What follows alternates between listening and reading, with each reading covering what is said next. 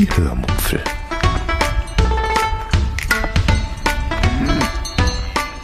Aus dem Tagebuch einer Allgäuerin.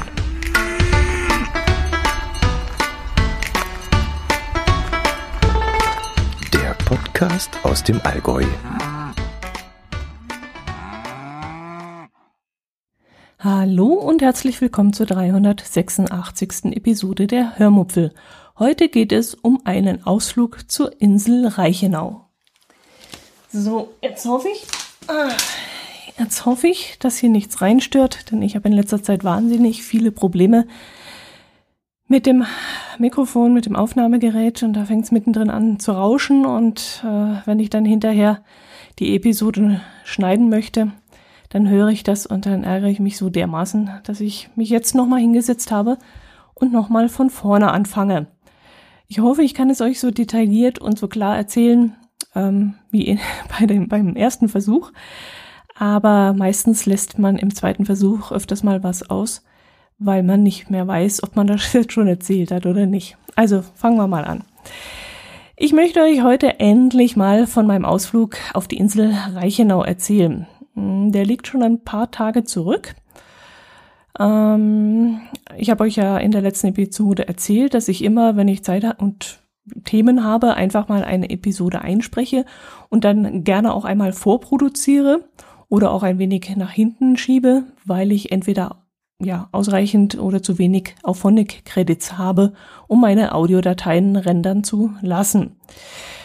Äh, ja, das ist aber Metagequatsche, das wird euch sicherlich hier jetzt nicht interessieren. Komme ich lieber zu dem, was euch bestimmt aufs angenehmste unterhalten wird. Ich erzähle euch von meinem Ausflug auf die Reichenau und hoffe, damit in euren Köpfen ein paar Bilder malen zu können. An einem Wochenende wollte ich wieder einmal mit dem Caddy los. Schon die ganze Woche hatte ich mir da einen Kopf gemacht, wo es denn hingehen soll.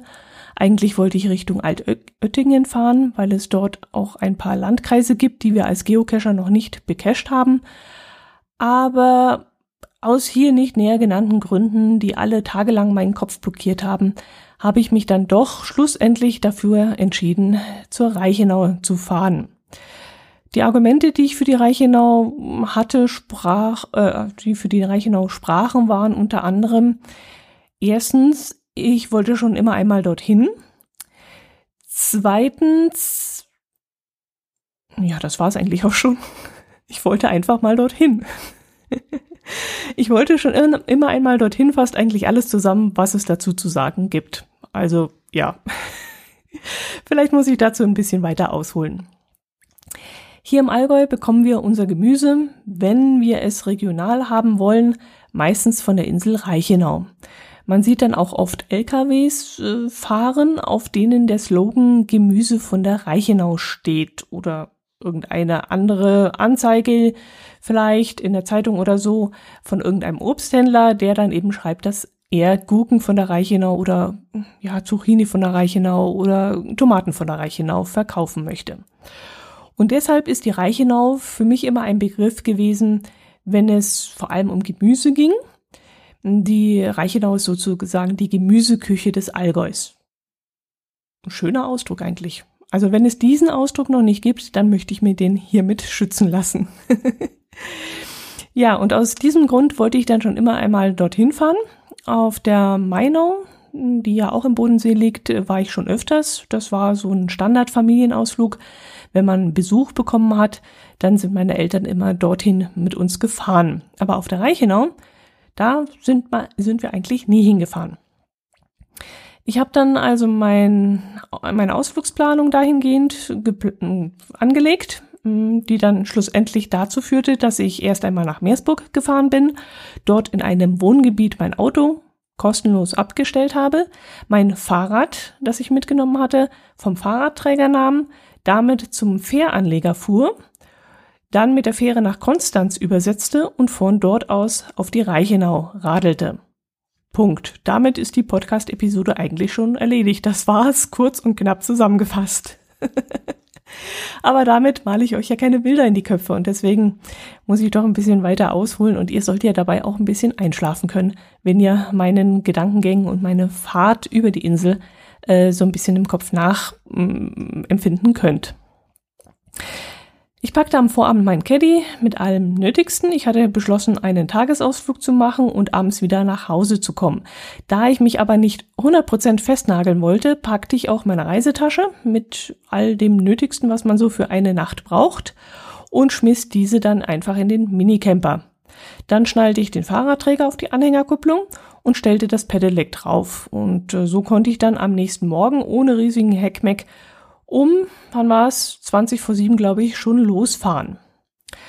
Als allererstes ging es dann nach Meersburg. Von dort geht eine Fährverbindung auf direktem Weg und ich glaube auch, das müsste der kürzeste Weg sein über den Bodensee nach Konstanz. Ich hatte mir einen Parkplatz äh, mit dem Namen Töbele in Meersburg rausgesucht, der fünf Euro pro Tag kosten sollte. Vorteil von diesem Parkplatz war, er lag relativ ebenerdig zur Fähranlegestelle. Nachteil, er kostete wie gesagt fünf Euro. Und fünf Euro sind fünf Euro, die man sich vielleicht auch sparen kann. Da die liebe Silke Agamini Lancelot, 2019 hm, muss das gewesen sein, mal eine Pedelektur von Meersburg aus gemacht hatte und ich deshalb wusste, dass sie einen kostenlosen Parkplatz damals gefunden hatte, fragte ich bei ihr an, wo das gewesen war. Und sie verwies mich dann auf ein Wohngebiet, das oberhalb von Meersburg lag. Nachteil von diesem Stellplatz, er lag einige Höhenmeter oberhalb Meersburg, so dass ich dann am Abend einen sehr steilen Berg hochfahren musste. Vorteil, er war kostenlos. Schlussendlich entschied ich mich dann aber für diesen, weil a. beide Parkplätze keinen Schatten boten und ich so oder so in der Sonne stehen würde und b. ich mir die fünf Euro einfach sparen konnte, weil mich ja der steile Anstieg eigentlich nicht scheren musste. Ob ich mit dem Pedelec 800 Meter flach in eine Richtung fahre oder 800 Meter steil den Berg hoch in die andere Richtung, das ist eigentlich völlig Schnuppe. Das ist ja das Gute am Pedelec, dich scheißt ja nix. Ich war dann fünf nach acht in Meersburg, parkte in besagter Wohnsiedlung und zwar so, dass ich mich hinten einparken lassen konnte. Aber nur hinten sich aber dann keiner vor mich hinstellen konnte, was eben, ja, das sollte noch wichtig sein im Nachgang. Ähm, kann ich gleich vielleicht vorne wegnehmen. Es war dann auch so, ich kam abends zurück und es hatte sich hinter mir ein Mini platziert und zwar so nah, dass es schwierig geworden wäre, äh, das Fahrrad wieder auf den äh, Ständer zu bekommen. So konnte ich dann aber ein paar Meter vorfahren und hatte hinten wieder genug Platz, um mein ganzes Zeug wieder zu verstauen. Von diesem Parkplatz aus ging es dann am Morgen erst einmal steil den Berg hinunter bis zum Ufer des Sees, dann nochmal vielleicht so, ach ich weiß es nicht, ein paar hundert Meter bis zur Fähranlegestelle, wo dann auch schon das Schiff abfahrbereit da stand. Ich flutschte dann gerade noch so drauf, bevor die Klappe dann hinten hochgefahren wurde und das Schiff ablegte. Ich zahlte für die Überfahrt hin und zurück 10,30. Wenn man die Strecken separat löst, kostet es 80 Cent mehr. Da ich aber wusste, dass ich auf dem gleichen Weg wieder zurückfahren würde, konnte ich gleich ein Hin- und Rückticket kaufen. Abends ging das seltsamerweise aus irgendeinem Grund nicht mehr. Ähm, auf der Rückfahrt hat dann ein Pärchen versucht, das, das wollte da Hin- und Rückticket gleichzeitig lösen. Und da sagte dieser Schaffner oder wie man das da nennt auf dem Schiff, das würde nicht gehen. Und ich habe leider nicht mitbekommen, warum das so war. Keine Ahnung. Weiß ich nicht. Sie hätten ja die Chance gehabt, noch zurückzufahren, aber ich weiß es nicht, warum das nicht ging. Wie lange die Schifffahrt dauerte, das weiß ich gar nicht mehr. Waren es 10 Minuten, waren es 15 Minuten, keine Ahnung. Für mich war in diesem Moment erstmal nur wichtig, dass es auf, der, äh, auf dem Schiff eine Toilette gab, die ich dann auch sofort aufsuchte, um den Frühstückskaffee äh, loszuwerden. Deshalb habe ich von der eigentlichen Fahrt auch nicht mehr allzu viel mitbekommen, vielleicht die ne-, letzten vier, fünf Minuten noch. Ein paar Szenen habe ich dann aber trotzdem noch eingefangen und daraus mache ich jetzt ein YouTube-Video und ich hoffe, dass ich damit fertig bin, bis diese Podcast-Episode online steht. Drüben angekommen habe ich dann erst einmal mein GPS eingeschaltet, auf das ich von Outdoor aktiv einen Track geladen hatte. Einen Track von Komoot konnte ich nicht laden, weil ich kein bezahlpflichtiges Abo auf Komoot habe und Baden-Württemberg für mich als Bayer vermutlich nicht kostenlos ist. Jedenfalls glaube ich das, dass das so ist. Ich habe mich mit Komoot nicht näher beschäftigt, aber so viel ich weiß, bekomme ich nur Bayern kostenlos, aber alle anderen Bundesländer müsste ich dann, glaube ich, ein Abo bezahlen. Aber das war mir dann auch alles wurscht, denn ich hielt mich sowieso nicht an diesem Track, den ich da runtergeladen hatte. So ist das eigentlich bei mir immer. Ich plane und notiere mir Sehenswürdigkeiten und Routen und lade mir auch viel Zeug aufs Handy oder aufs, aufs GPS. Und schlussendlich, wenn ich vor Ort bin, schweife ich dann wieder völlig ab und mache ganz andere Sachen. Da sehe ich hier mal was und da sehe ich da mal was. Und dann denke ich mir, ach, das klingt jetzt gerade wahnsinnig interessant. Lass uns doch mal dahin fahren und das angucken. Also völlig planlos und aus dem Bauch heraus. Und so war es auch da wieder von der ersten Sekunde an, als ich diesen Ausflug startete. Ich kam runter von der Fähre und als ich sah, dass der Track mich an der Straße entlang führen sollte, wo viele Autos fuhren, und ich rechts einen Fahrradwegweiser auftauchen sah mit dem Hinweis, da geht's zur Mainau. Da war bei mir schon wieder alles im Köpfchen ausgeschaltet. Bei mir war nur klar, Mainau, och, das klingt doch nicht schlecht, das ist ein Fahrradweg und das ist doch viel besser und da fahre ich jetzt lang. Und schon war ich dann rechts abgebogen und fuhr diesen Weg und das GPS piepste dann in einer Tour, weil es mich natürlich ständig wieder auf die eigentliche Route lotsen wollte. Aber das machte ich nicht lange mit. Irgendwann habe ich es dann einfach ausgeschaltet und fertig. Rutsch mit dem Puckel runter. Ich fahre da lang, wo ich möchte. ich fuhr dann immer frei Schnauze am See entlang erstmal. Mm, mir kann ja da eigentlich nicht viel passieren. Der Radius ist relativ klein und ob ich jetzt mit meinem Pedelec 20 Kilometer mehr fahre oder weniger, ist eigentlich völlig schnurz, weil ja, mit dem Pedelec, pff, ob ich da, keine Ahnung, 20 Kilometer fahre oder 70 an einem Tag, ist völlig egal. Okay, bei 70 Kilometer sollte ich mir langsam überlegen, wie weit es noch zum Auto zurück ist. Aber sonst scheißt dich ja mit dem Ding nix, wenn man da mal 20 Kilometer Umweg fährt. Beim normalen Fahrrad, da würde ich wahrscheinlich anders denken. Da würde ich denken, okay, wie weit ist es noch? Ich, oder ich muss da den Berg zu hoch. Äh, nee, Quatsch, andersrum. Ich fahre da jetzt den Berg runter, den muss ich dann auch hinterher wieder hoch. Packe ich das noch? Also da sind ganz andere Überlegungen, als wenn man mit dem Pedelec unterwegs ist. Das ist, das ist halt das Geile dran. Ja, und so fuhr ich dann halt den ganzen Tag so auf diese Art und Weise. Ständig sah ich irgendwas, was mich interessierte und zack, bog ich ab und fuhr eben dorthin. Jetzt muss ich allerdings dazu sagen, dass die Reichenau nicht allzu groß ist und der Weg von Konstanz zur Reichenau auch nicht allzu weit. Aber am Ende des Tages war ich dann doch erstaunt, dass ich mit meiner Zickzack-Fahrerei, hm, circa 50 Kilometer und drei Stunden reine Fahrzeit auf dem Tacho hatte. Mm, alles im allem war ich dann, glaube ich, acht Stunden unterwegs, also mit Besichtigungen, mit Mittagessen, Eisessen, zwei Geocaches und mit ausführlich auf einer Bank sitzen. Ja, das war jetzt reichlich Theorie. Jetzt will ich doch mal ein bisschen ein paar Bilder in eure Köpfe bringen. Äh, gleich am Anfang, als ich an dieser Fähranlegestelle in Konstanz abgebogen war, kam ich auf einen schmalen Radweg Richtung Mainau. Der Weg war von Anfang an sehr abwechslungsreich, also sowohl vom Untergrund her als auch von dem, was ich zu sehen bekam. Ich fuhr zum Beispiel an wunderschönen Häusern vorbei, die unterschiedlicher nicht sein konnten. Da waren alte Häuser, die hier schon sicherlich 50 Jahre und länger standen und die inzwischen auch aufwendig renoviert worden und aufgehübscht worden waren. Die meisten hatten auch wunderschöne Gärten und es duftete und sumpfte um mich herum, dass es wirklich eine wahre Freude war. Eine Blütenpracht nach der anderen und viele hatten dann auch erstaunlich große Gemüsebeete angepflanzt, angepflanzt. Also nicht so wie bei uns, wo man mal ein Hochbeet hier stehen hat oder mal ein kleines Gemüsebeet um die Ecke vom Haus oder so, sondern schon richtig groß, vielleicht so sechs mal zwölf Meter oder sogar zwölf mal zwölf Meter oder so. Also wahnsinnig, richtig schön. Und Kohlrabi, Kartoffeln, Tomaten, Gurken, Zucchini, eine Kräuterecke, äh, vielleicht sogar ein kleines Gewächshaus.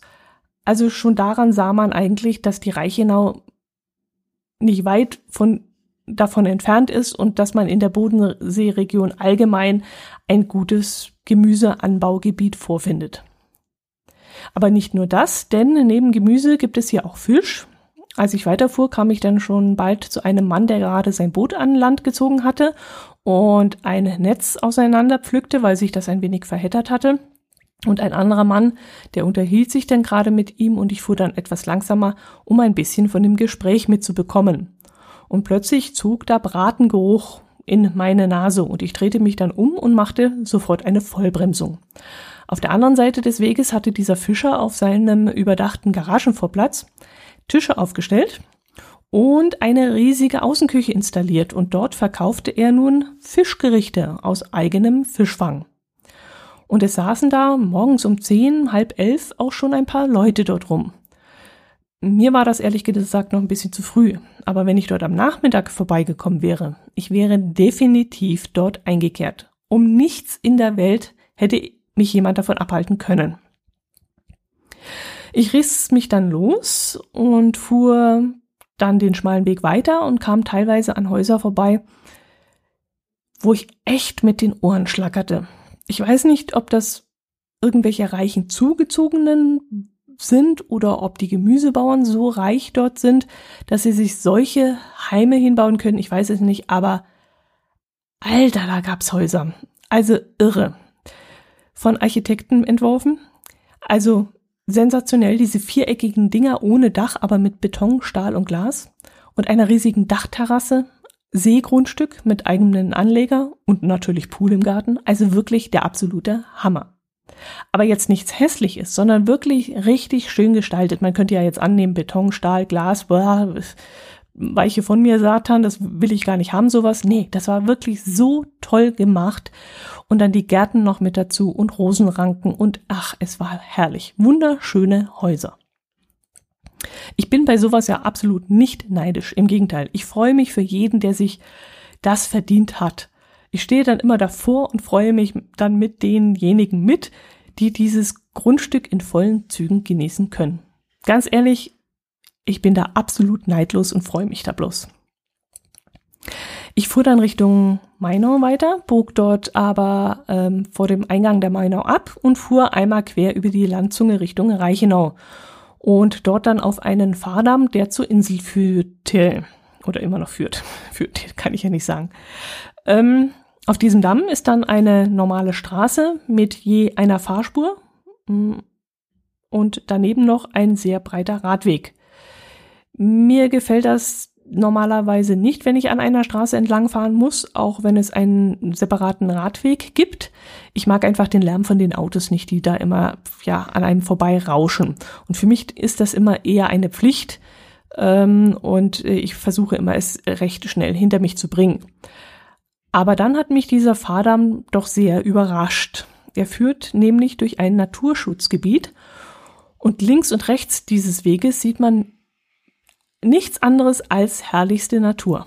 Also ein breiter Schilfgürtel mit Buchten, in denen die tollsten Wasservögel zu sehen sind. Ähm, keine Ahnung, Moor ist es nicht, aber auch nicht versandetes Wasser. Also ich weiß nicht, was es ist, aber eine, eine Wasserfläche wie so ein Bodden, also wirklich herrlich. Und du siehst ganze Schwärme irgendwelcher schnatternder und fiebender Viecher. Also wirklich toll. Irgendwann habe ich dann einen Mann überholt, der mit Tarnfleck bekleidet war und ein riesiges Stativ mit einem Fotoapparat drauf ähm, auf einem ellenlangen, mit einem ellenlangen Teleobjektiv dran äh, mit sich rumschleppte. Und da blieb ich dann auch ein bisschen stehen und, und, und äh, schaute ihm zu, wie er da in eine Richtung fotografierte und in die andere Richtung fotografierte. Und ja, ich konnte das unter anderem deswegen sehen, weil da auch gerade ein Geocache lag, den ich suchen wollte. Und deswegen war ich angehalten und hatte ihn dann entdeckt und habe ihm ein bisschen zugeschaut, was er da macht. Äh, apropos Geocache, in regelmäßigen Abständen stehen dann auf dem Damm auch Informationsschilder, auf denen die Natur rechts und links des Damms dann erklärt wird. Es lohnt sich dann also auch mal anzuhalten und die zu lesen. Ja, und an der Stelle hing dann eben auch besagter Cache. Irgendwann kam ich dann auf die Insel und fuhr dann erst einmal durch einen sehr trubeligen Ort, wo sich auch der Bahnhof Reichenau befindet. Da musste ich mich dann erst einmal durch eine Baustelle durchkämpfen und als ich das dann geschafft hatte, war ich ja, war ich im Paradies. Anders kann ich es nicht sagen. Die Insel Reichenau ist für mich ein kleines Paradies. Ich habe mir das dort alles völlig anders vorgestellt. Ich dachte, das wäre so ein riesiges Gebiet voller riesiger Gemüsefelder und Gemüsehäuser. Kilometerlang Kartoffeln, kilometerlang Glashäuser, kilometerlang Tomaten, Zucchini und Gurken und was weiß ich, soweit das Auge reicht. Also so ein bisschen wie in Amerika die Getreidefelder. So hatte ich mir das mit diesen Gemüsehäusern und Gemüsefeldern auf der Reichenau vorgestellt. Aber ich habe natürlich nicht daran gedacht, dass die Insel maximal nur so ungefähr vier Kilometer lang und anderthalb Kilometer breit ist. Also nichts mit endlosen Weiten. Da passen keine riesigen Felder drauf, die ich da in meiner Vorstellung hatte. Das war dann eher so eine Art Miniatureisenbahnlandschaft. Alles in Minigröße. Kleine Felder, kleine Glashäuser, kleine Weinfelder. Ach ja, das gab's übrigens auch. Ähm, damit hätte ich nämlich auch nicht gerechnet gehabt. Wein. Bei Meersburg, unter Uldingen, Hagenau, Immenstadt, ja, da weiß ich, da gibt es reichlich Wein. Aber die Reichenau, dass die in Sachen Wein auch so gut ausgebaut ist, das hätte ich jetzt echt nicht gedacht. Ach ja, ja, warum war das ein Paradies? Naja, in Teilen habe ich es ja schon gesagt, es gab nicht sehr große Gemüsefelder, es gab Weinhänge, es gab wunderschöne Häuser, es gab tolle Zugänge zum See und es gab auch ein paar wenige, aber wunderschöne Sehenswürdigkeiten. Denn irgendwann sah ich eines dieser orangefarbenen Wegweiser, die einen auf Sehenswürdigkeiten aufmerksam machen und die mir fast den Hals gebrochen hätten. Denn ich kam ständig an diesen Schildern vorbei und ständig lenken sie mich von meinem eigentlichen Weg ab. Ja, jetzt muss ich noch mal kurz abschweifen. Es ist auf der Reichenau auch alles sehr gut ausgeschildert, weil ich jetzt gerade die Schilder, die Orangenen im Kopf habe, muss ich davon auch noch erzählen. Ähm, es ist alles auf der Reichenau super ausgeschildert. Es gibt Wegweiser aus, aus diesen orangefarbenen Plexiglasscheiben, auf denen die Sehenswürdigkeiten ausgewiesen sind. Und es gibt auf der Straße eingezeichnete Fahrrad- und Pilgerwege.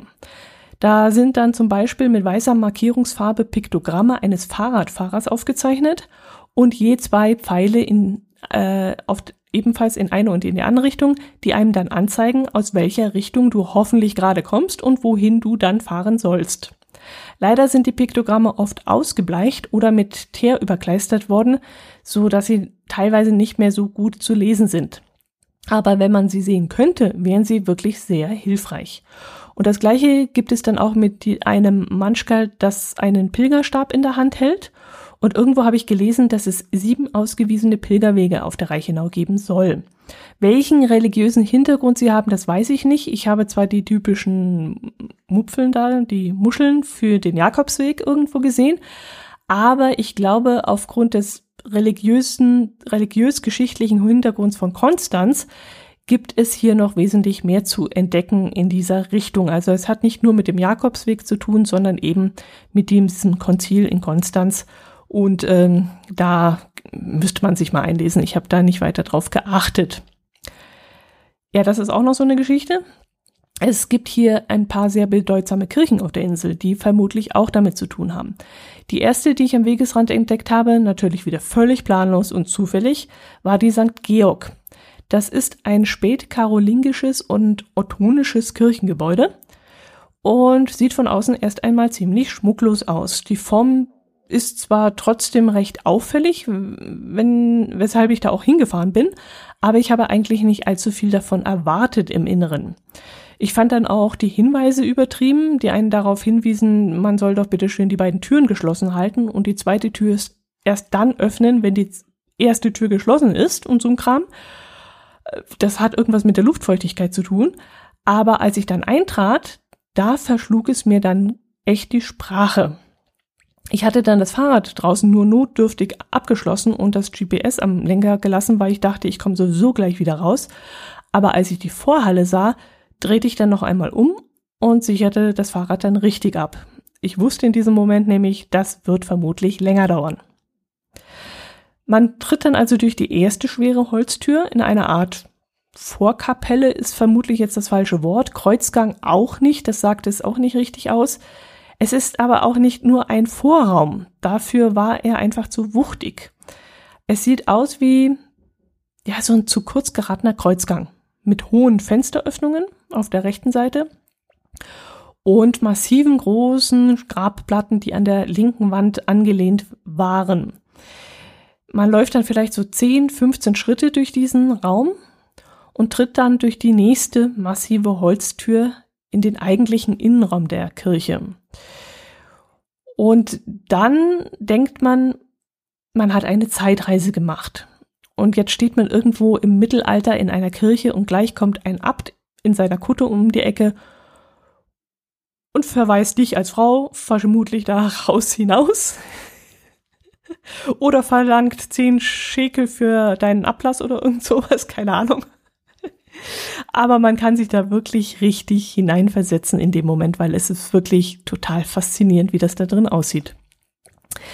Man sieht an den Wänden Zeichnungen, die definitiv sehr alt sind. Ich habe nicht nachgelesen, wie alt sie in Wirklichkeit sind. Die Kirche selbst ist Ende des neunten Jahrhunderts gebaut worden. Ob die Bilder auch so alt sind, das weiß ich nicht. Aber sie sind noch relativ naiv gemalt, sind also eher so ein bisschen grobschlächtig und nicht so filigran wie zum Beispiel Kirchenbilder, die 500 Jahre später gezeichnet wurden. Aber genau das hat mich wirklich fasziniert.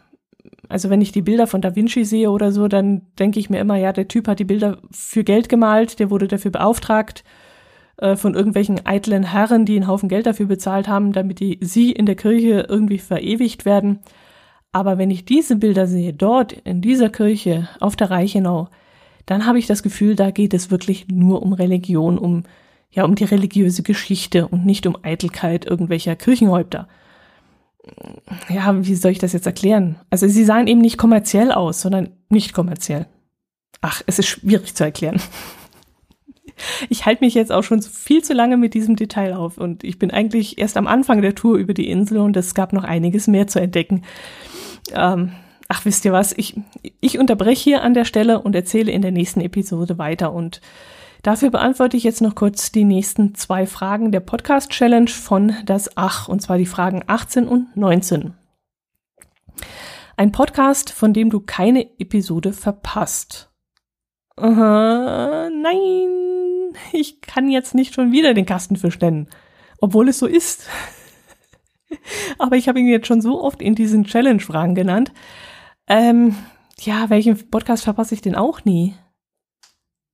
Also ich habe sehr, sehr, sehr viele Podcasts, die ich eigentlich nie verpasse, aber bei allen kann es schon mal vorkommen, dass ich in ja, eine Folge eventuell nicht zu Ende höre, weil mich das Thema vielleicht nicht interessiert oder weil die Audioqualität nicht so besonders gut ist und vielleicht sogar unhörbar ist und ich einfach an dem Tag angecased bin und dann sowas nicht hören möchte. Dann kann es schon mal vorkommen, dass ich die eine oder andere Folge nicht unbedingt hören möchte.